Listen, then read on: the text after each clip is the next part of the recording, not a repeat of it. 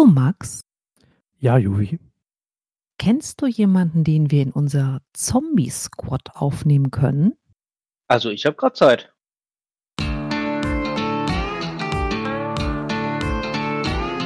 Hm, hallo Pascal, was eine Überraschung. Was machst denn du in unserem Podcast? Ihr habt nach einem Mitglied für Zombie Squad gefragt. Ja, aber was bringst du denn für Referenzen mit? Hm? Referenzen für einen Squad, Zombie Squad. Ich glaube, da sollten wir erstmal darüber reden, was braucht man überhaupt in so einem Zombie Squad? Jemanden, der kochen kann.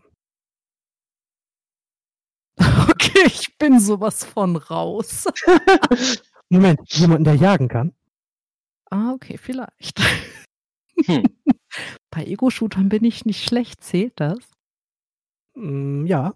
Lässt sich, glaube ich, anwenden. Und bei Resident Evil bin ich, glaube ich, auch die ersten zwei Minuten nicht gestorben. Sehr gut.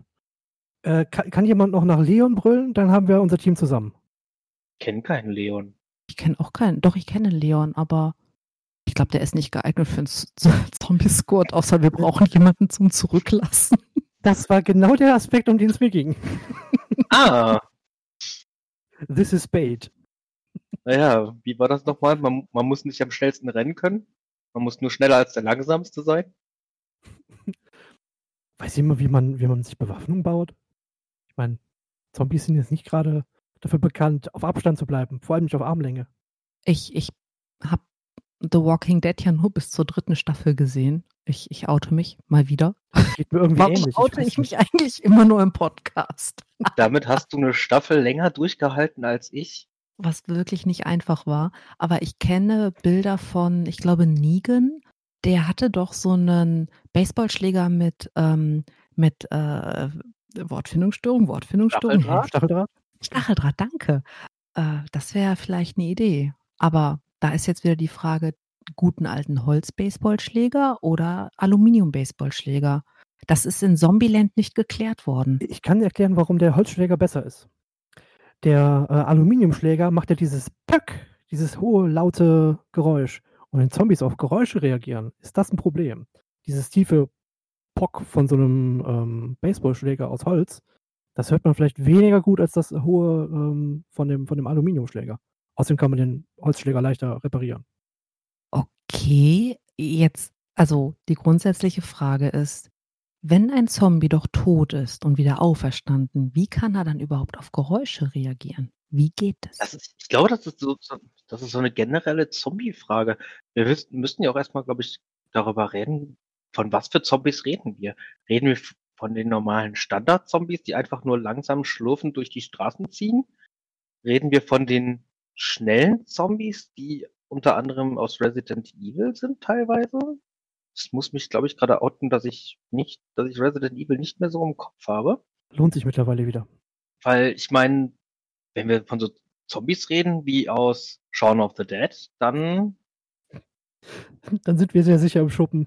Ich gerade sagen, also wenn wir von den Shaun of the Dead Zombies reden, ähm, dann brauchen wir nur genug Schallplatten. ja, Ja, genau. Und Tassen. Tassen. Auch. Dartpfeile lassen wir aus, die landen garantiert von einem bei uns in der Stirn. Das ist keine gute Idee. okay, ähm, wenn wir bei der Klassifizierung sind, 28 Days Later, sind es Zombies, ja oder nein?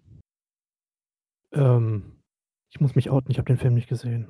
Okay, es geht um ein Wutvirus, das äh, von Umweltaktivisten, die ein kleines niedliches Äffchen befreien, das diesen Wutvirus in sich trägt, infiziert werden. 28 Tage später wacht jemand aus dem Koma auf und die Welt ist halt besiedelt von, naja, wü wütenden, schnellen Dinger mit roten Augen. Also wütenden, schnellen Menschen mit roten Augen.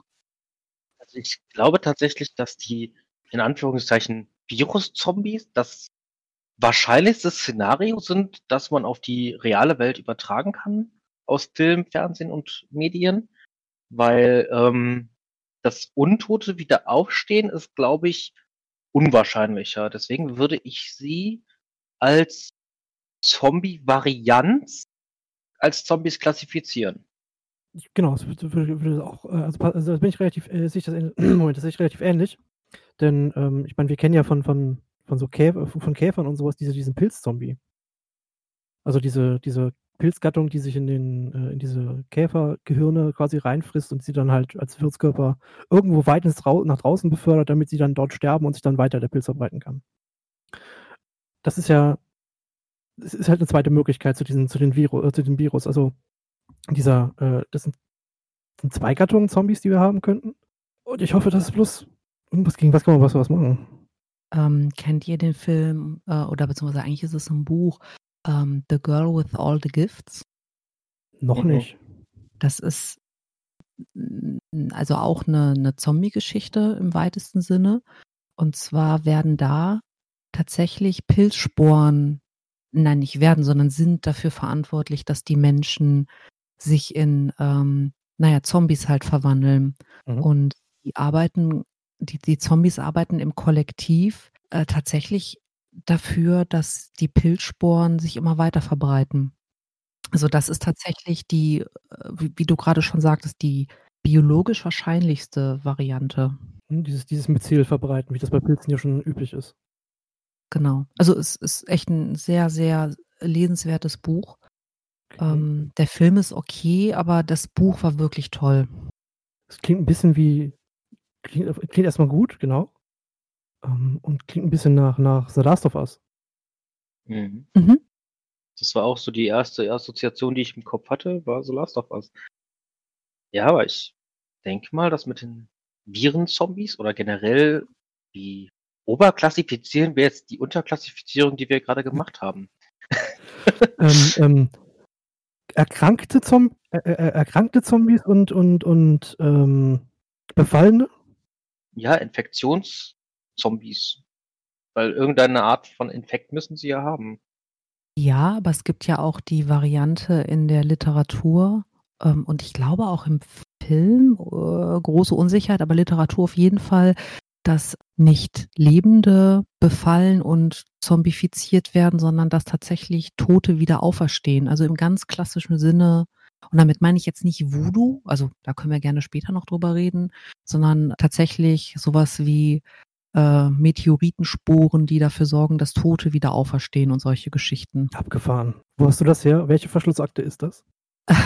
ich wollte gerade sagen. Also in dem Fall fällt mir ganz akut äh, eine Kurzgeschichte von Stephen King dazu ein. Hm. Ich komme nicht auf den Namen. Dem könnte man ja relativ einfach entgegenwirken, dass es überhaupt nicht dazu kommen kann. Mit großen Betonplatten und Hochhäusern, die man einfach auf Gräber setzt? Könnte man, das könnte auf Dauer aber teuer werden. Ich und könnte meinte, zu Geisterbefall führen. Ich meinte eher die kostengünstige Variante des, des Schnürsenkel-Zusammenknotens. Es würde vielleicht nicht auf Dauer helfen, aber es würde das am Anfang A wesentlich lustiger und die Zombies langsamer machen. Ja, das Problem ist aber, dass zum Teil die, also zumindest in der King-Geschichte, die Zombies, die wieder auferstehen, nicht alle frisch sind. Also das heißt, dass da die Schnürsenkelzeit hatten zu verrotten. Hm. Dann muss man das halt mit Plastik machen. Ich wollte gerade sagen, dann nehmen wir Plastik, das dauert länger.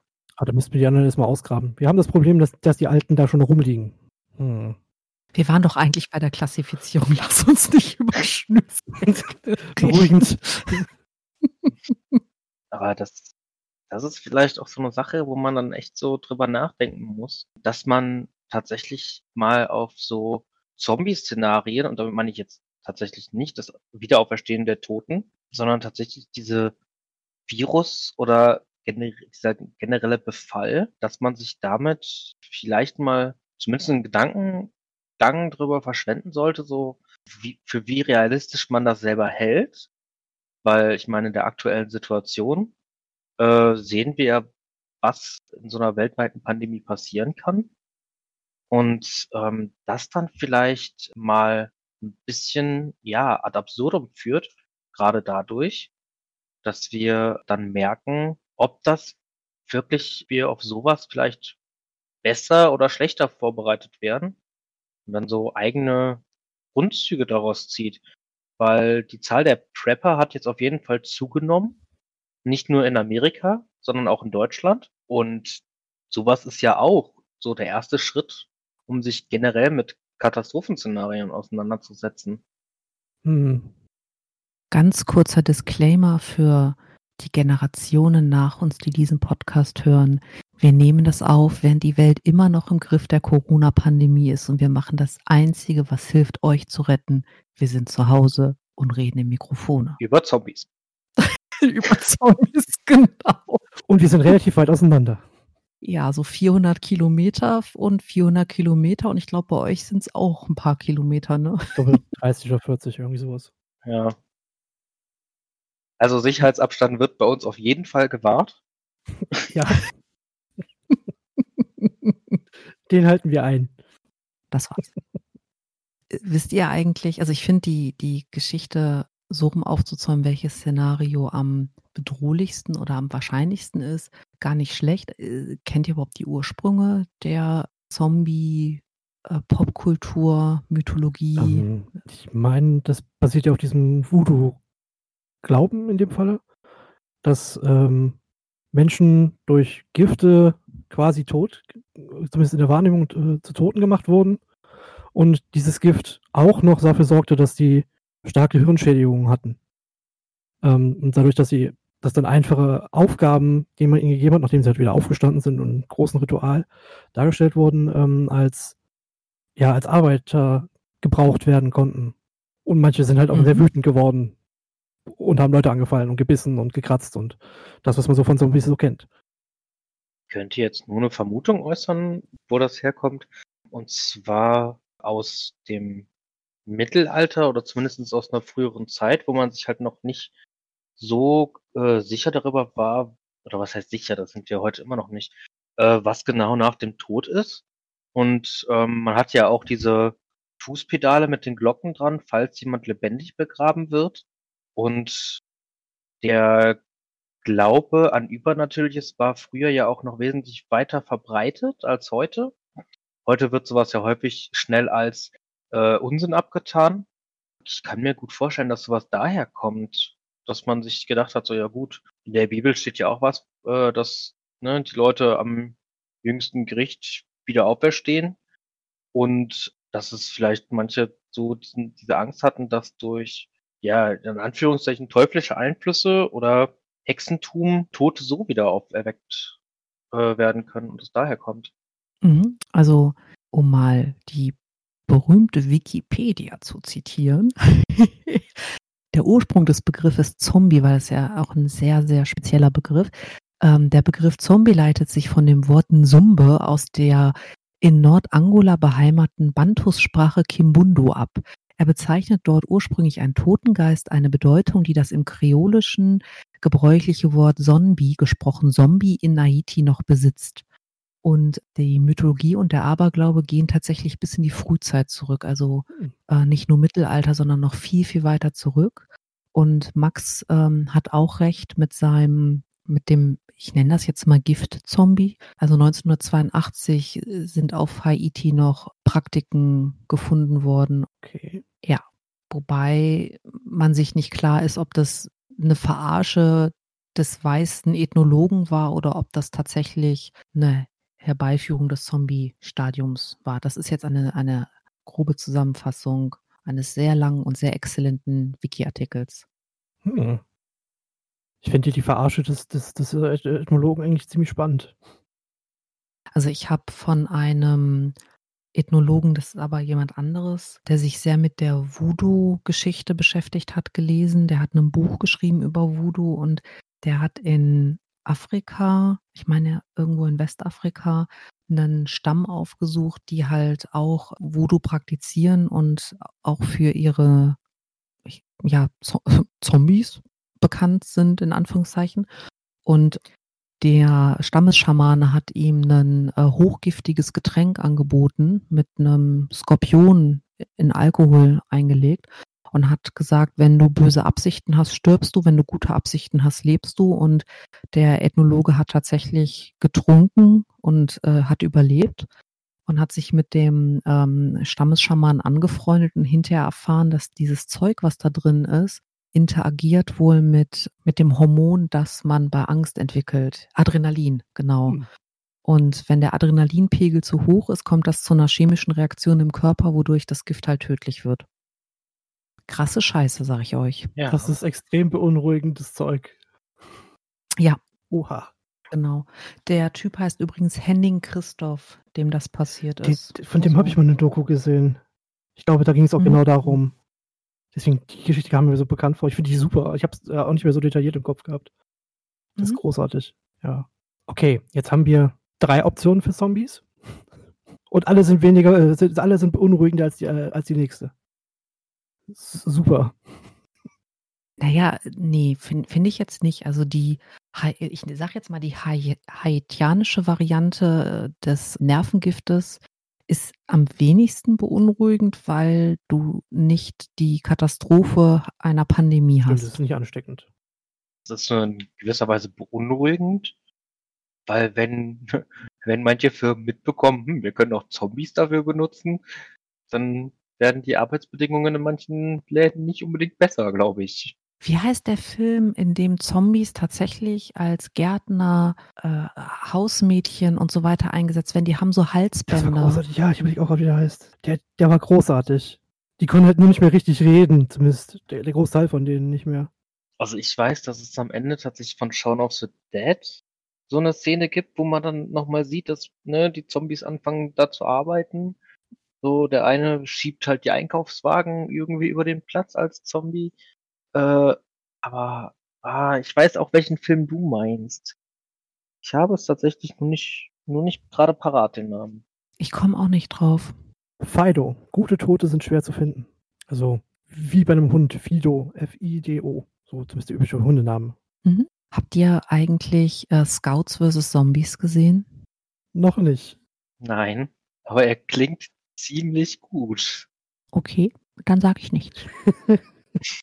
Yui weiß, wie man teasert. Das ist gemein. Mhm. Habt ihr, also wo wir gerade schon bei Fragen mit, die mit habt ihr anfangen, habt ihr den Zombie Survival Guide von Max Brooks gelesen?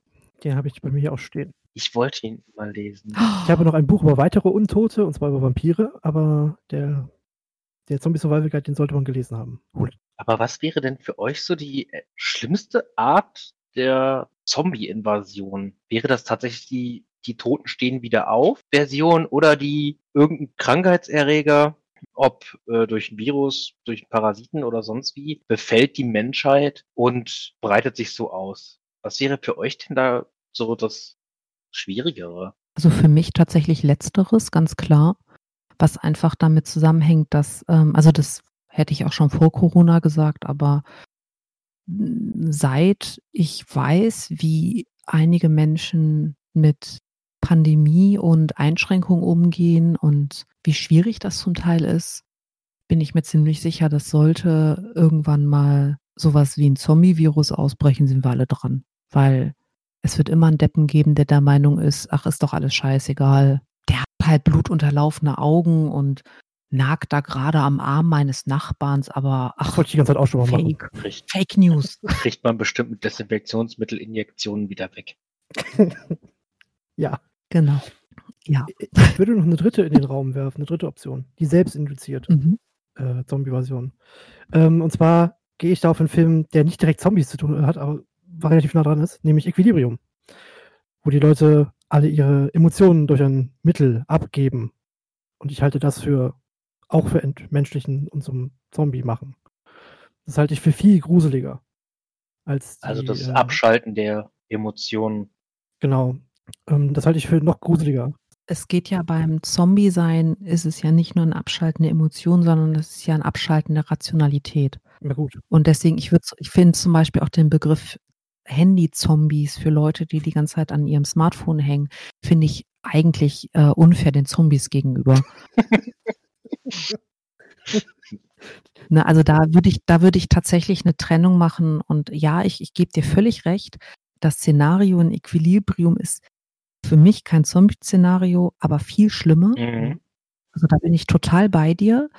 Aber wenn wir uns auf Zombie Also konzentrieren, da ist für mich, also genau, ich, ich, also im Endeffekt funktioniert nur noch dein Echsenhirn. Okay, dann bin ich auch definitiv bei der krankheits- bzw. virusbedingten Form, weil ich die aufgrund der gut zu beobachtenden Dinge, wie Juvi gerade eben schon sagte, äh, auch für sehr, sehr schwierig halte.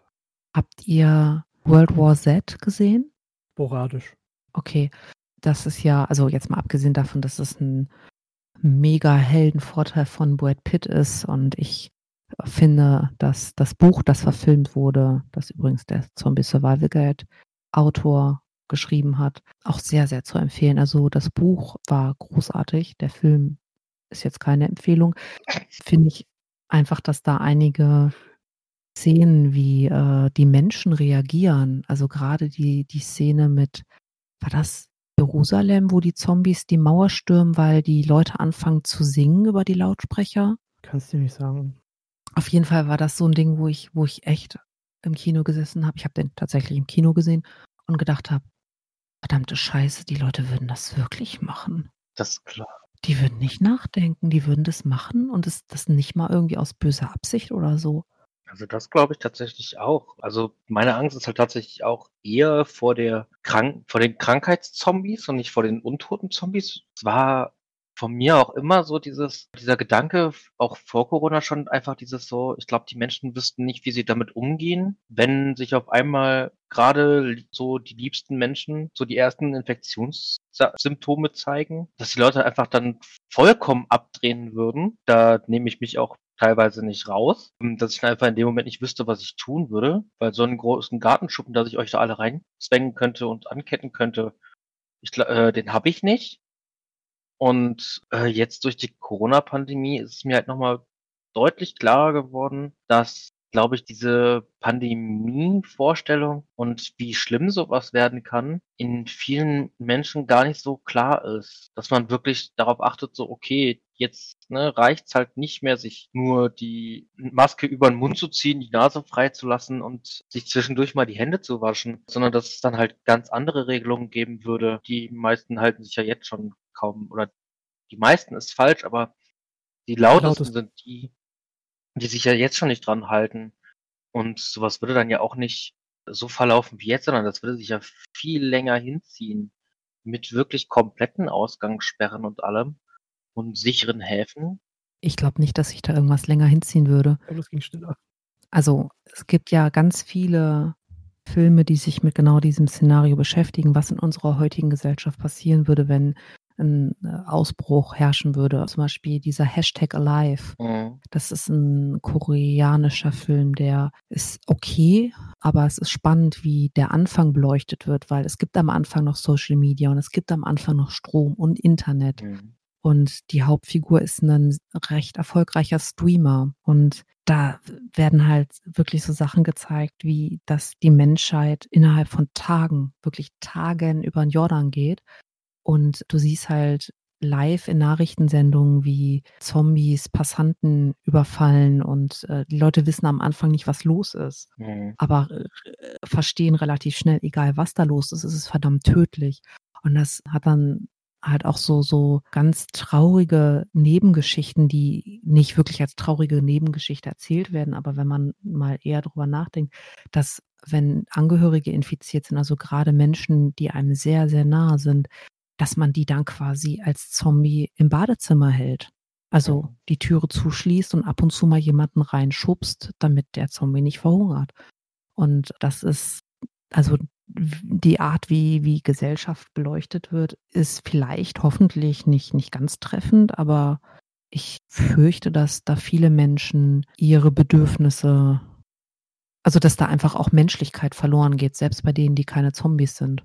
Das glaube ich tatsächlich auch. Ich glaube auch, dass wenn es dann wirklich dazu kommt, dass es dann Überlebende gibt, dass dann auch dieser Zusammenhalt einer Gesellschaft irgendwann einfach komplett brechen würde und es dann halt wirklich komplett zurückgehen würde auf ich bin stärker als du, ich habe ne, du hast nur nur eine Nahkampfwaffe wie dein Baseballschläger vom Anfang und äh, ich habe eine Schusswaffe, also nehme ich mir jetzt einfach alles von dir und was mit dir ist, ist mir egal. Ich glaube, das würde relativ schnell passieren.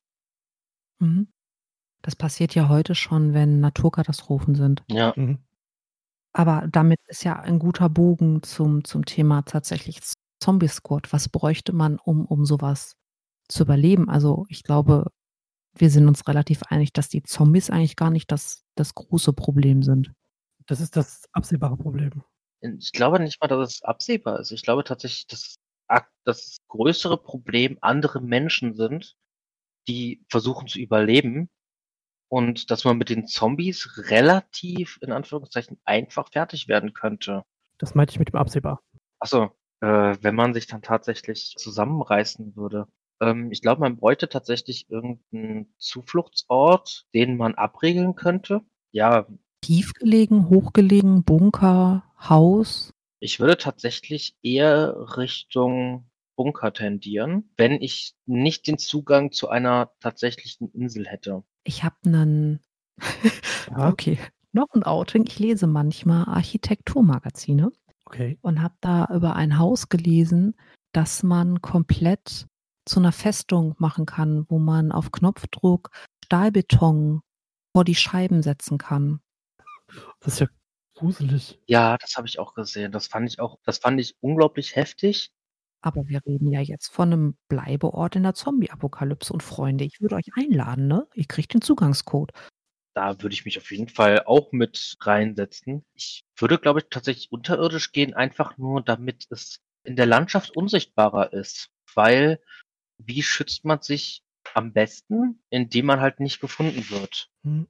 Das war so ein bisschen mein Gedanke dabei, dieses so und dieses weil diesen Schutz mit Stahlbeton und sowas, da könnte man dann immer noch drüber nachdenken. Aber einfach dieses so, wenn ich nicht gefunden werde, brauche ich diesen Schutz nicht. Oder nicht primär, weil dieser Schutz kann bröckeln. Ich, ich sehe das, ich sitze sitz da eher lieber dem hohen Gebäude, weil da geht es um die, um die Zeitraum, in dem, in dem man sich abschirmen müsste. Weil den Bunker halte ich für einen kurzen Zeitraum, so einen Monat oder zwei, für sehr clever. Aber wenn du länger äh, da sein musst, hast du äh, ein Problem mit der Versorgung irgendwann. Gerade was Nahrungsmittel betrifft. Ja gut, das stimmt natürlich. Ich auch. vermute mal das Minecraft-Prinzip einfach eine Fackel an die Decke machen und dann gucken, wie das äh, Weizen wächst, funktioniert nicht in der Realität, oder? Doch, doch, doch. Äh, in der virtuellen Realität. Hey, ich, ich, ich habe andere Qualitäten als äh, Ackerbau und Kochen. Ich, ich kann euch Geschichten vorlesen und dafür sorgen, dass Kinder ruhig bleiben, indem ich denen irgendwelche Märchen erzähle. Das ist schon sehr wertvoll, also wirklich wertvoll. Ja, auf jeden Fall. Ich glaube, Beruhigung ist in so einem Szenario auf jeden Fall auch unglaublich wichtig. Das wird, glaube ich, viel zu schnell vernachlässigt. Dieses, ja, wir brauchen den Geschichtenerzähl-Onkel nicht, der die Kinder beruhigt oder auch mal uns selber beruhigt. Ich glaube, das wird ziemlich schnell als ja, das ist ja nebensächlich gesehen, aber sowas wirklich gut können, ist, glaube ich, in so einem Szenario eine unglaublich wertvolle Fähigkeit. Also wir, wir, wir kennen, also Max und ich kennen tatsächlich Menschen, die uns beim Thema Ackerbau mhm. unterstützen könnten. Wir wollen jetzt hier keine Namen nennen, mhm. aber schöne Grüße an Bob und Bastel. Das stimmt. Also die müssten wir auf jeden Fall in unser Squad holen, damit wir nicht sterben, ja. weil wir einfach verhungern. Ich glaube, keiner von uns ist relativ gut im Ackerbau. Zumindest von uns drei nicht. Nee, selbst meine Aloe, äh, Aloe Vera geht gerade ein. Und die habe ich jetzt schon seit, ja, nach dem Umtopfen. Oh nein. Ich habe es mal geschafft, einen Kaktus eingehen zu lassen. Ich glaube, ich sollte mich von den Feldern fernhalten. Bist du nicht der Einzige, der das geschafft hat? Ich habe das früher auch geschafft. Okay, wir halten uns von den Pflanzen fern. Stellen wir das mal fest. Ähm, ja.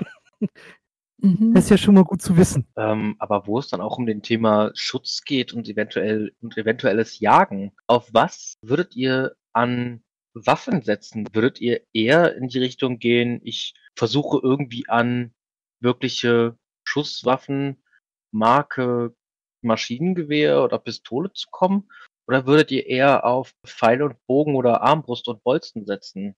Also ich persönlich würde die Finger immer von Schusswaffen lassen, weil A, ich wüsste nicht, wie man die pflegt. Also selbst wenn ich mich, wenn ich mich selber nicht umbringen würde beim Benutzen, was äh, auch nur eine Wahrscheinlichkeit und Statistik ist, ähm, oder mir in den Fuß schießt oder anderen Leuten in den Fuß schießt oder irgend so ein Käse, musst du die ja auch reinigen. Mhm. Äh, ich habe bei der ersten mhm. Staffel The Walking Dead aufgepasst und das, das wüsste ich gar nicht, wie das geht. Also ich wüsste auch nicht, wie man, also ich habe ja nie beim Bund ich auch nicht. gelernt. Also da gibt es andere in unserem Bekanntenkreis, die das sicherlich toll könnten. Aber ich habe tatsächlich mal eine Weile Bogenschießen gemacht und weiß daher, dass Pfeil und Bogen eine unfassbar mächtige Waffe sein kann. Man muss ein bisschen üben, aber man kann es recht schnell lernen. Es ist verhältnismäßig wenig wartungsintensiv. Ähnlich ist eine Armbrust, aber da hast du schon wieder zu viele Teile. Also ich wäre tatsächlich eher der Pfeil- und Bogenmensch. Mhm. oder Messer, wobei da muss man zu nah dran und Speere. Ja, beim Speer bin ich mir mit dem Schleudern nicht so sicher. Das, das halte ich auch für schwierig mit dem Zielen. Da bin ich einfach nicht geeignet für. Aber Pfeil und Bogen hat ganz gut funktioniert, die Scheiben zu treffen. Allerdings habe ich ein ganz anderes Problem. Ich bin mir nicht sicher, ob ich ein Lebewesen töten könnte. Mhm. Ja. Jetzt bin ich eh tendenziell Vegetarier. Schon wieder ein Outing. Ich hoffe, meine Familie hört den Podcast nie. Die wissen das nämlich noch nicht. Ähm. An der Stelle schöne Grüße. Deswegen wäre ich wahrscheinlich auch nicht gut zum Jagen geeignet.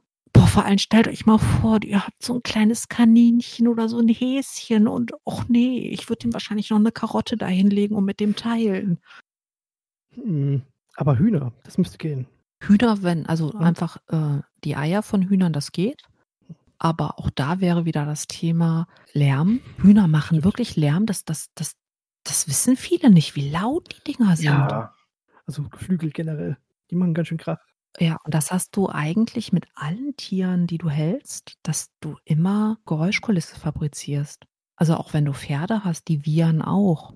Mhm. Oder wenn du dir tatsächlich, weiß ich nicht, irgendwo von einem verlassenen Bauernhof die letzten drei Schweine mitnimmst, die noch nicht geplündert wurden und denkst, ich rette diese Schweine und äh, gebe ihnen ein gutes Zuhause. Im schlimmsten Fall ziehen die halt wirklich umherstrohende Zombies an oder andere Menschen. Letzteres ist der schlimmere Fall. Hm. Ja. Genau. Also Tierhaltung wird auch schwierig. Okay. Ich glaube, vor allen Dingen Tierhaltung ist alleine auch, ich glaube, in so einem Szenario zu ressourcenintensiv, weil man baut, man muss sich ja irgendwie um Mhm. die eigene Nahrung kümmern, was sowieso in so einem Szenario schon relativ schwierig wird, bis man halt wirklich ein eigenes Ökosystem hat im, mit Anbauen und äh, nicht zu viel verzehren, dass man dann auch die nächsten Wochen, bis halt die Ernte wieder erntereif ist, da ist, wäre es, glaube ich, zu ressourcenintensiv, dann noch Tiere durchzubringen, in dem Sinne, dass ich jetzt sage, ich würde mir ein irgendwie ein Schweinepärchen halten, ne, die Nachwuchs zeugen, um das als Reserve zu haben. Ich, das, ich glaube, das geht gar nicht, glaube ich, so einfach. Also ich schaffe es ja noch nicht mal eine Tüte Gummibärchen länger als zwei Tage nicht leer zu essen. Ich weiß ja nicht, wie das mit Ressourcenhalten funktioniert. Ne? Ach, rationieren kann ich. Ich glaube tatsächlich, dass man in, dass wir alle in so einem Szenario relativ vegetarisch werden Gut, das würden. ist auch nicht so überraschend. Wie sähe denn das aus, wenn wir Fallen stellen könnten? Ich meine, dann bist du ja nicht mehr aktiv an diesem Teil äh, daran beteiligt. Ich meine, du hast es dann zwar hingestellt, aber Ja, aber was für eine Falle würdest du denn bauen wollen, die das Tier sofort tötet? das ist die andere Sache. Ob das so ethisch ist, dann, ich glaube, Ethik ist dann in dem Moment etwas, sowieso etwas, was nicht ganz mehr so nah ist. Also ich muss gestehen, dass äh, ich wahrscheinlich ziemlich schnell draufgehen werde, weil der Luxus von Moral und Ethik ist ein Luxus, den ich mir gerne leiste. Ich tue das auch, so ist nicht. Aber Deswegen, also ich finde den Gedanken dann eher, eher vegetarisch-vegan zu leben, das ist, also hm, ich glaube, ich werde in der Zombie-Apokalypse eh ganz andere Sorgen haben, als wie sehr mir ein Steak fehlt. Mhm. Ähm, ja, da ist wohl was dran. Ja. Hm. Mhm. Okay, also das heißt, für die Ernährung haben wir Mhm. potenziell Menschen, die uns zumindest am Leben halten. Ich weiß, Trinkwasser kriegt man aus Regen und wir leben in einem regenreichen Gebiet. Also ich glaube, wassertechnisch Mhm. würden wir auch überleben können. Zweifel bis zum Grundwasser runterbuddeln. Und, und das kann teilweise sehr lange dauern, je nachdem, wie hoch du gelegen bist. Teilweise, das stimmt. Aber man muss sich ja jetzt, um die Ernährungsfrage nochmal halt den Bogen zurückzuschlagen. Und ähm, man muss sich ja auch halt vor anderen Menschen, wie wir das ja eben schon festgestellt haben, schützen. Also Yui würde dann halt zu Pfeil und Bogen greifen, um zumindest die Drohgebärden zu machen. Kommt nicht näher. Aber wie wäre das bei dir, Max? Wärst du dann auch eher Richtung, in Anführungszeichen, primitive Waffen? Ja, weil sie leichter zu warten sind. Also das Problem sehe ich halt auch. Handfeuerwaffen und solche Sachen sind, auch wenn sie mit ein bisschen Training vergleich, wahrscheinlich leicht äh, zu, zu, zu pflegen sind, trotzdem wartungsintensiver als ein Speer, ein Bogen oder sowas, wo du halt ganz klar siehst, was du ersetzen musst. Hm. Bei, einer, bei der Feinmechanik von einer Pistole könnte das schwieriger werden, wenn du vor allem nicht, mit- nicht mal mit improvisierten Werkzeugen da was machen kannst. Ja. Für, für mich ist dabei auch wieder der Ressourcenaspekt so ein bisschen das Problem. Weil für Gewehre, Pistolen, die ganzen. Moment, So. ich muss kurz einhaken. Ressourcen, wichtig. Kennt jemand jemand mit 3D-Dru- äh, 3D-Drucker? Ja. Sehr gut. Die brauchen wir. Da ist halt der Punkt, dass man halt für Pistolen, Gewehre etc. braucht man Munition. Und die Munition ist endlich, weil ich glaube, dass in so einer Situation die weltweiten Munitionsfabriken relativ stillstehen werden oder relativ schnell geplündert werden. Noch ein ganz anderer Hinweis. Ihr wisst schon, dass wir spätestens nach drei Tagen, einer Woche, ich denke eher einer Woche, äh, keinen Strom mehr haben. Also ein 3D-Drucker ist nett, aber bringt uns nichts. Damn. Dann brauchen wir halt Möglichkeiten, den selber zu erzeugen. Wie viele Hamster haben wir? Wir sind doch gegen Tierarbeit. Wir hatten es doch vorhin. Aber Hamster machen das freiwillig. Ja, nein. Hm. Also ich, ich denke, das ist, das ist halt tatsächlich ein Aspekt, den, der, der irgendwie ganz oft vergessen, übersehen wird, dass einfach die Kraftwerke irgendwann runterfahren. Also im besten Fall automatisiert, im schlimmsten Fall passieren Katastrophen. Ah, Strahlenzombies. Du kannst natürlich, kommst du eine Weile mit, mit irgendwelchen Benzinvorräten hin, aber wenn der Tank in deinem Auto leer gesaugt ist, und ich weiß ehrlich gesagt noch nicht mal, ob das wirklich funktioniert oder nur im Film, dass man quasi mit einem Ansaugschlauch den, den Tank leer pumpen kann, dann ist halt irgendwie auch mit Generatoren nichts mehr, ne? Und wir reden jetzt nicht davon, dass wir nur ein Vierteljahr überleben wollen, sondern das ist ja auf Dauer. Das- wir wollen ja sagen, Generationen ja- weiterbringen. Das geht ja über Dekaden. Genau. Also dann ist es mit dem Anbau sowieso unerlässlich. Ja, und äh, die einzige Möglichkeit wäre halt noch so eine eigene Solarstromversorgung. Aber da wird es auch schwierig, an die Bauteile dafür alleine dran zu kommen. Und an das Know-how. Hm.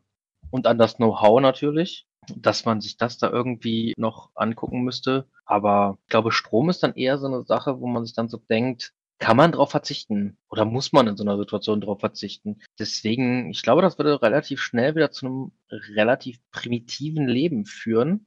Mhm. wo man dann halt wirklich eher auf so Sachen wie Feuer setzt und nicht mehr auf die Glühbirne. Oder Fenster. Ja, natürlich, aber auch, ne, auch zum Wärmen oder mal in der Nacht Licht erzeugen ist Hm. ne, Fenster ein wenig suboptimal, glaube ich. Und Fenster sind auch immer ein potenzieller Punkt, wo äh, stromernde Menschen und stromernde Zombies rein können. Guter Punkt. Mhm. Wir hatten das doch, dass, da, dass man da einen Beton hochziehen kann, ne? Ja, aber auch dafür, um das Beton, den Beton hochzuziehen, brauchst du Strom. Stimmt. Und dann wäre natürlich die Frage, bleiben die Dinger oben, wenn der Strom ausfällt? Also angeblich ja. Die gehen wohl auch mit einem Notstromding automatisch hoch und dann ist versiegelt. Also das ist so ein tatsächlicher ein, ein Panic-Haus, wenn du so willst. Also ein, Mhm. quasi ein Hochbunker. Ja, genau. Das Problem, was wir bei den Bunkern sind, die halten auch nicht ewig. Also da hast du das Problem mit der Energie ja genauso. Ja, vor allem, wenn du keinen Strom mehr hast, kannst du ja keine Frischluft mehr in den Bunker kriegen. Dann bringt dir der Bunker nämlich gar nichts. Dann bringt der Bunker dich nur langsam um. Da ist mir der Hochbunker dann doch lieber. Also wir haben jetzt äh, theoretisch Essen, Schutz im weitesten Sinne. Unterhaltung? Wir, wir, wir kennen sehr unterhaltsame Menschen. Mhm. Also ich glaube, unsere kleine Hippie-Kommune würde ziemlich lange überleben, bis der erste Besucher kommt. Wie gehen wir damit um, wenn ein fremder Mensch vor unserer Türe steht und sagt, Hilfe, Hilfe, Hilfe, ich erfriere, Hilfe, Hilfe, Hilfe. Und ich bin auf keinen Fall verletzt, alles ist schön, ihr dürft mich untersuchen und ich bin ganz lieb. Was tun wir dann? Ich glaube, das wird unser Kryptonit. Damn it. Stell mir doch nicht so schwierige Fragen. ich glaube, dafür sind wir alle in dem Sinne, vor allen Dingen, ich glaube, bei Erwachsenen könnten wir noch hart bleiben, aber wenn da halt ein Kind ist, ich glaube, dann würden wir alle, alle sagen, okay, holt das Kind rein. Ist egal, alles weitere ist dann nebensächlich, aber erstmal, erstmal darum kümmern und dann weiter gucken. So grausam sich das anhört, ich würde diese zusätzliche Person trotzdem erstmal separieren. Aus Schutz gegenüber der Gruppe. Ja, ich glaube tatsächlich, dass ich mich da anschließen würde. Also nicht, dass, er, dass ich da nicht gucken würde, dass mir irgendwie hilft oder so, aber bewusst separieren. Also Also ich meinte das wirklich ernst. Diese Person sagt, ich bin nicht gebissen, ich bin nicht verletzt, ihr könnt mich untersuchen und es stellt sich auch hinterher raus, der Mensch ist nicht infiziert. Aber wir wissen ja trotzdem nicht, Mhm. ist der ein Späher, ein Auskundschafter. Ne? Ganz ehrlich, wenn ich meine Gruppe am Überleben halten müsste, weil aus irgendwelchen völlig idiotischen Gründen diese Gruppe gesagt hätte, du bist jetzt derjenige, der sagt, wo es lang geht, würde ich genau das machen. Ich würde ein, ein Mhm. möglichst harmloses Wesen losschicken, das eine andere Gruppe infiltriert und guckt, ob sich das lohnt, ähm, da einzufallen. Weil zuerst meine Herde, dann die Mhm. anderen. Aber Tiere könnte ich trotzdem nicht töten. Deswegen meinte ich ja das mit dem Separieren. Das meine ich nicht in Form von, der sitzt einzeln in einem, äh, in einem, in dem gleichen Raum noch mit dabei, sondern ganz bewusst extra. Ja, aber wie lange willst du das denn machen? Das weiß ich noch nicht. Willst du den ein Jahr separieren, zehn Jahre, 20 Jahre, bis er stirbt? Weil das kannst du doch nicht bringen. Dann hättest du ihn auch draußen lassen können. Das weiß ich noch nicht. Ja, deswegen, das, das weiß ich jetzt im Konkreten nicht. Das ist schwierig, ich ja. muss ganz ehrlich sagen, dass ich das jetzt aus meiner komfortablen Naivität, nenne ich es jetzt einfach mal, sagen würde tatsächlich, ich würde die Person wahrscheinlich wegschicken. Weil die Gefahr in so einem Szenario, glaube ich, einfach für die eigene Gruppe zu hoch wäre, diese Person aufzunehmen. Und was ist, wenn die Person sagt, sie ist Medizinstudent? Shit, daran habe ich auch nicht gedacht. Dann ist die Person aber sehr jung, sehr, sehr früh Medizinstudent geworden. Naja, die Person kann ja auch 20 sein Ja, okay. oder 21. Die Person kann ja auch 40 sein. Ja, es geht halt um, um harmloses. Ja. Und wenn so ein 40-jähriger Mensch, also wenn ich quasi vor unserer Türe stehen würde, ich könnte ja noch so niedlich gucken, ihr würdet ja nicht unbedingt glauben, dass ich tatsächlich völlig wehrlos wäre. Du, du hast ja auch einen Schlüssel. Ich wollte gerade sagen, also ich glaube, in so einer Situation ist es schwierig, wirklich zu unterscheiden, wer ist wirklich harmlos und wer tut jetzt gerade nur auf harmlos, weil gehen wir jetzt mal davon aus, dass wir schon mehrere Jahre in diesem pandemischen Szenario sind. Irgendwie muss die Person ja überlebt haben. Ich glaube, das dauert nicht mehrere Jahre, bis der erste an die Türe klopft. Ich denke, das ist halt so ein Problem, was ich tatsächlich in der zwischenmenschlichen Endzeit-Szenarie sehe, dass du gar nicht darauf vorbereitet bist, wie böse Menschen sein können und dass du auch gar nicht darauf vorbereitet bist, wie gnadenlos man selber sein muss zum Überleben. Ich Mhm. bin der Meinung, die meisten Menschen, die ich kenne, mich eingeschlossen, wir würden alle nicht lange überleben. Deswegen wieder meine, mein Spruch mit dem Bunker. Wenn man dich nicht findet, kann man, muss man sich um solche Sachen nicht Aber du kümmern. musst in dem Bunker überleben. Also wir brauchen irgendwie mindestens frische Luft und Wasser. Ja, ich glaube, ich, jedes, jede, jede Behausung hat, glaube ich, so ihre Pro-, Vor- und Nachteile in so einem Oh, ich hab- ich Szenario. Ich glaube, ich habe einen, einen Weg, der funktionieren könnte. Ein Hochbunker auf einem Insel? Auf einer Insel? Bitte? Ein Hochbunker auf einer Insel? In den meisten Szenarien können sich Zombies unter Wasser bewegen. Ich weiß nicht, ob die Insel wirklich so sicher ist. Mhm. Wenn wir von den Infektionszombies an ausgehen, sind es ja immer noch lebende Menschen, die halt nur nicht mehr ihre Rationalität haben und einen unglaublichen Hunger auf Fleisch, auf Menschenfleisch. Und wenn wir davon ausgehen, dass die immer noch lebendig sind und auch atmen müssen und die anderen Menschengruppen um uns rum ja auch atmen müssen, wäre eine Insel in dem Sinne, glaube ich, schon relativ sicher, zumal man die Strände oder die Inselzugänge ja verstärken könnte. Gu guter, valider Punkt. Es gibt aber Szenarien, in denen die Infizierten tatsächlich nicht atmen müssen. Wo wir wieder bei der Inselzugangsverstärkung Genau, wären. also an dem Punkt, an dem Punkt hattest du mich. Ich stelle mir gerade vor, wie ich schön Cocktails am Strand surfe, äh, surfe vor allem. Schlürfe. Schlürfe, danke. Und alle Menschen, die mir wichtig sind, auf dieser Insel leben. Es ist eine ziemlich große Insel, merke ich gerade. Das muss eine große Insel sein, weil die müssen, also eine kleine Insel, das, das reicht nicht aus, um eine große Gruppe an Leuten zu versorgen. Aber ich glaube, ähm, die Probleme, die man da hätte, wäre zum einen das Süßwasser, was man zu trinken braucht. Und zum anderen, man braucht ja erstmal ackerfähigen Boden. Mhm. Also ich glaube, der ackerfähige Boden ist nicht das Problem, weil die Inseln sind ja nicht per Definition nur aus Sand. Ja. Und kannst Salzwasseraufbereitungsanlagen hinstellen und du kannst natürlich auch ein kleines Kraftwerk auf die Insel setzen. Mhm. Das geht ja. Mit dem nötigen Know-how dafür natürlich. Ja, gut, das, wir, wir sind ja noch vor der Zombie-Kalypse. Das heißt, das könnten wir uns ja alles noch einkaufen. Ja.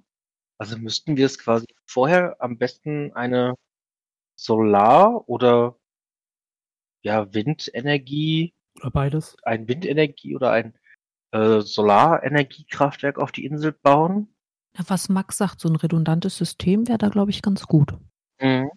Ne, Wenn du Flaute hast, Was aber trotzdem mal passieren kann. Also Flaute an der See, aber so ein bisschen Flaute eben. Mhm. Ist natürlich das Windkraft un ungünstig, aber du hast auch nicht immer Sonne, gerade da in der äh, Region. Nicht immer so optimale Sonne für, äh, für Solarkollektoren. Ja. Wir könnten dann überall Kameras mit Bewegungsmeldern aufstellen. Wir könnten quasi die Lost-Insel nachbauen. Cool. Aber bitte ohne die, die Serie. Ohne, ohne das Rauchwesen, kein Problem. Und vor allem das miese Ende. Ja, ja, ja, ja. Wir müssen nicht lost sein. Wir können da sehr bewusst hingegangen sein. Genau. Sind wir dann found? Ja, wir sind dann Found. Wir nennen die Insel Found. Finde ich super. Also wir, wir leben dann auf Found. Wir haben Strom, wir haben Wasser, wir haben Ackerland, weil, wie gesagt, ne, wir bereiten uns ja vor. Gut, dass Ja. wir mal schnell die Prämisse ändern von wir wissen nicht, was kommt, zu wir haben Zeit, uns vorzubereiten und noch schnell eine Insel zu kaufen. Naja, Ich glaube, mit dem, ich glaube, das Kaufen ist tatsächlich nur, wenn wir wirklich die Vorbereitungszeit haben, das Problem. ansonsten wird das hinkommen, das Problem. Naja, jetzt überleg mal, mit wie vielen Leuten wir da auf die Insel wollen. Und es geht ja tatsächlich ums Überleben. Ich glaube, dass da schon jeder sein Erspartes aufbrauchen kann. Und die Inseln sind Hm. erschreckenderweise gar nicht so teuer. Die Infrastruktur, die wir drauf schaffen wollen, das wird ein Problem. Ja, aber ich glaube tatsächlich, dass sobald die Zombie-Kalypse anfängt, ich glaube, dann schert man sich nicht mehr darum, wem das eigentlich gehört. Ich glaube, dann ist wirklich so, wer zuerst da ist, dem gehört die Insel. Also wir. Genau. Ja, Du, ich wollte doch eh äh, eine Schnapsbrennerei aufmachen. Also was, äh, folgender Vorschlag. Wir kaufen eine Insel. Ich ziehe dahin. Mhm. Wir, wir legen ähm, Tiefseekabel, also Internet und alles dahin. Mhm. Ich be beherberge die Leute, die da alles aufbauen müssen, damit die eine schöne Zeit haben und ihren Job besonders gut machen. Ich mache meine Schnapsbrennerei auf. Das heißt, dass wir auch immer Spaß und Party haben. Ja, Äh, und wenn dann in der Zombie-Kalypse die ersten, die nicht zu unserer Herde gehören, ihre Füße auf die Insel setzen, schubse ich die wieder ins Meer. da bin ich dabei. Wusstet ihr, dass Johnny Depp seine Insel Fuck Off Island genannt hat? Jetzt ja, oh Gott, ist das großartig. Mhm. das ist herrlich. Ja. Nein, ich wusste es tatsächlich auch noch nicht. Wie nennen wir denn unsere? Also Minion Island definitiv nicht. Found. Ja, Wieso bin ich so vergesslich in dem Moment? Natürlich nennen wir die Found. Dann, ja, danke. Ist nicht eines der Anzeichen, dass man zombifiziert ist, dass man vergesslich wird? Ich kann mich nicht dran erinnern. du machst das Boot bereit und ich hol den Bogen. Okay. Ich kann mich nicht dran erinnern. Darf ich mich in den Schuppen setzen? Bitte. Treffen in um 2000. Das sollte zeitlich möglich sein. Ich bringe auch Schallplatten mit. Also, wenn, ich weiß ja nicht, was du für ein Auto fährst, aber wenn du dich wirklich beeilst, kannst du es in zwei Stunden und 55 schaffen. Hm. Hallo? Und das Gute ist, du, du, du darfst sogar nach 21 Uhr wieder auf bayerischen Straßen unterwegs sein seit gestern. Ähm, Oh. Yay. ich mache mir gerade Sorgen. Was? Was? Ähm, ich möchte auch mit.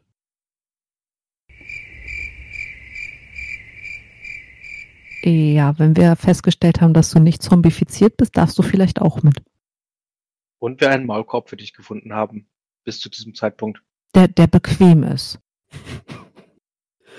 Ähm, Man muss in so einer Situation Abstriche machen können. Hast du genug Spiele für deine Switch? Ja, ähm, Weil, wenn wir Schuppen setzen, also ein bisschen Unterhaltung, Entertainment sollte er schon haben. ich habe auch noch ein paar, ja. Gut. Im Zweifel bekommt er einen Tennisball, den kann er dann immer gegen die Wand datschen. Kriege ich Animal Crossing? Dann habe ich wenigstens sowas wie ein Sozialleben. Ich weiß nicht, ob ich Animal Crossing unterstützen soll, Max. Hm, Warum? Du könntest nach Hilfe rufen und andere Leute dann auf unsere Position aufmerksam machen. Und die könnten uns Solange- dann finden. Ha, ha, ha. Mano. Das ist doch nicht fair. Nein, aber es ist so. Mano. Ähm, ich habe mich doch dran Ich erinnert. besorge dir aber Kastanien und Streichhölzer. Juhu. Oh, darf ich mit basteln? Ja. Okay, also wir haben jetzt folgendes Szenario. Wir, wir, wir haben eine Insel, Found, mit Elektrizität, mit frischem Wasser und mit genug Wohnfläche und Ackerbau und so weiter für alle. Wir haben Leute, die uns verteidigen können. Wir haben Leute, die uns bespaßen können. Wir haben Leute, die dafür sorgen, dass wir nicht verhungern. ja, wenn wir da alle auf der Insel sind, werden wir wahrscheinlich den Rest unseres Lebens mit irgendwelchen Pen-Paper-Runden verbringen. Und Oh ja. was brauchen wir sonst noch? Vielleicht bräuchten wir noch den ein oder anderen Pädagogen, der Da kenne ich ein paar. Das passt. Halt dafür sorgen kann, dass wir uns wie zivilisierte Menschen benehmen. Wir bräuchten noch eine Staatsform. Die müssten wir dann gemeinsam bestimmen oder bestimmen wir die jetzt vorher? Ich glaube, das wäre tatsächlich äh, dann, da wir sowieso in der Kommune leben, eine Form des Kommunismus am ehesten. Die Frage ist, wie viele sind wir? Weil ab einer gewissen Größe wird das ganz, ganz schwierig, ne? weil, weil sich dann ja wieder Gruppen in den Gruppen bilden und Mhm. da die Bedürfnisse über den Bedürfnissen der Gemeinschaft stehen werden. Und die Frage ist halt einfach, ob man so wie bei äh, Stephen King The Stand so eine Art Gremium wählt, das Entscheidungen trifft und das quasi sich jedes Jahr wieder neu zur Wahl stellt oder, oder generell, das jedes Jahr wieder neu bestimmt wird.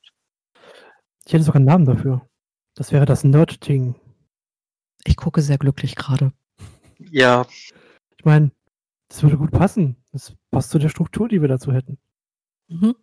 Cool. Also das äh, heißt, wir haben alle Überlebensaspekte an sich. Wahrscheinlich haben wir noch irgendwas vergessen. Das wird euch gleich auffallen. ja, wahrscheinlich jemanden, der mit der Holz verarbeiten kann. Kennen wir.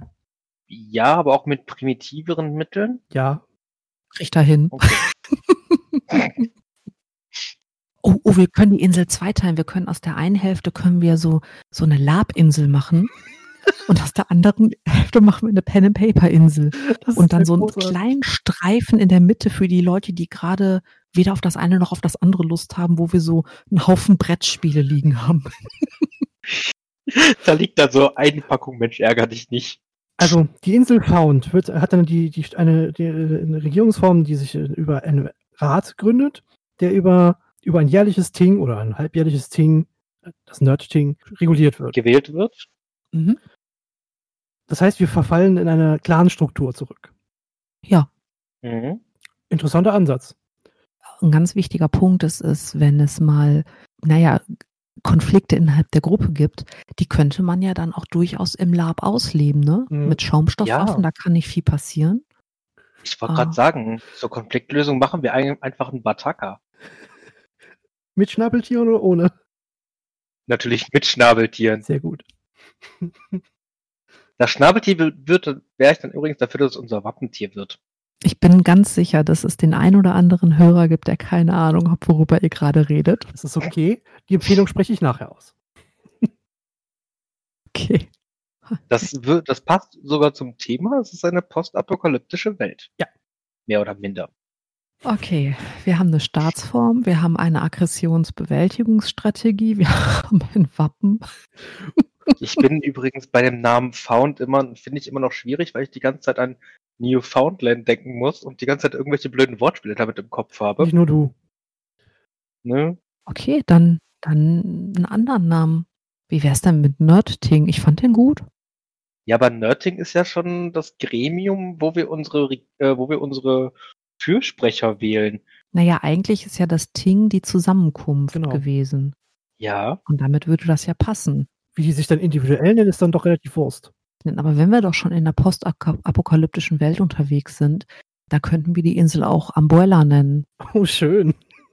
hm, Ja, weil wir der, weil wir einen Schirm mit dieser Insel über uns spannen, die uns schützt. Ja, Mhm, mhm. Und weil draußen rum alles Zombies sind, richtig. Und das Schö- Schöne ist, wenn wir eine Schule drauf hätten, wäre das die Umbrella Academy. Also super, das passt hervorragend. Hm, wir müssen nur aufpassen, dass sich da keine Firma drauf bildet, weil das wäre dann die Umbrella Corporation. Ja, eben. Okay. Hm. Also unsere postapokalyptische Zombie-Kalypse-Gesellschaft nimmt Form an. Ja. Und Präapokalypse sind wir jetzt auch schon am Plan. Ich glaube, wir sind da auf einem guten Weg. Ja, finde ich auch. Dann ist nur noch die Frage, wie kommen wir vor oder bei Beginn der Apokalypse zu dieser Insel? Ha, ha, ha. Ich kenne jemanden, der weiß, wo Boote rumstehen. Oh, ich glaube, ich kenne diesen jemand auch. Okay, das heißt, wir hätten den Seeweg dann auf jeden Fall schon mal. Mhm. Also ich meine, wir könnten das Boot über den Main in den Rhein bringen. Das geht bestimmt irgendwie. Und darüber könnten wir wahrscheinlich irgendwie in die Niederlande kommen Mhm. und mhm. dann weiter ans Meer, theoretisch. Also ich bin echt so mies in Erdkunde gewesen. Nee, nee, das haut schon hin. Ich war auch immer schlecht in Geografie. Oh shit, ich, ich werde vorher noch einen äh, Schleusenbedienkurs machen.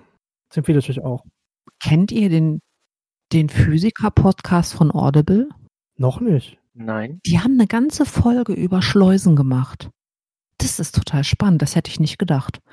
Aber zurück zum Thema. Also wir sind hochseetauglich unterwegs. Hast du das ist gerade. Schleichwerbung eingeschleust? Ja, ich sag nichts, ne? Auf jeden Fall wären wir hochseetauglich unterwegs mit so einer kleinen Flotte von Segelbooten und Mhm. würden dann zu unserer Insel kommen.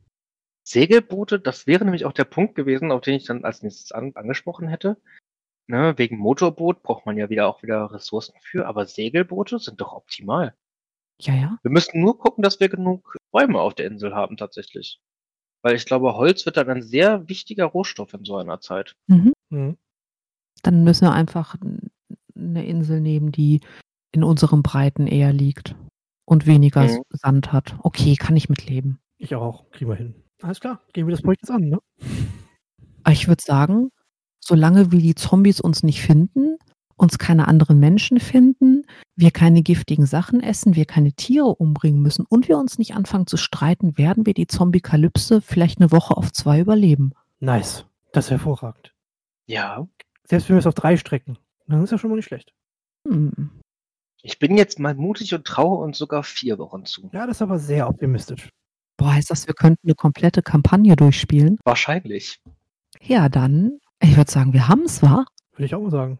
Dann sind wir super durchgeplant. Die Zombies können kommen. Pascal, würdest du uns nochmal in unserem Podcast besuchen, wenn wir bitte, bitte sagen? Dafür müsst ihr nicht mal bitte, bitte sagen, dafür reicht ein einfaches Bitte. Bitte, Bitte? Bitte, bitte. Es hat sehr, sehr viel Spaß mit dir gemacht. Vielen, vielen Dank. Mit euch auch. Und es war sehr schön, euch beide mal wieder zu hören. Ihr wisst, was ich euch immer wünsche. Also Max, dir, den Hörern, passt auf, dass euch kein Zombie beißt. Und wenn, dann berichten wir es. Dann müssen die Vorkehrungen getroffen werden. Ah, Ich gewöhne mich an den Schuppen. ich habe ja so Mitleid mit dir, weil du immer in den Schuppen musst. Ach, das ist okay. Ja, cool. Ähm, es war schön wie immer. Vielen Dank. Ich freue mich auch aufs nächste Mal. Ja. Danke an euch beide für die Einladung. Sehr Gerne. Macht's gut. Tschüss. Tschüss. Tschüss.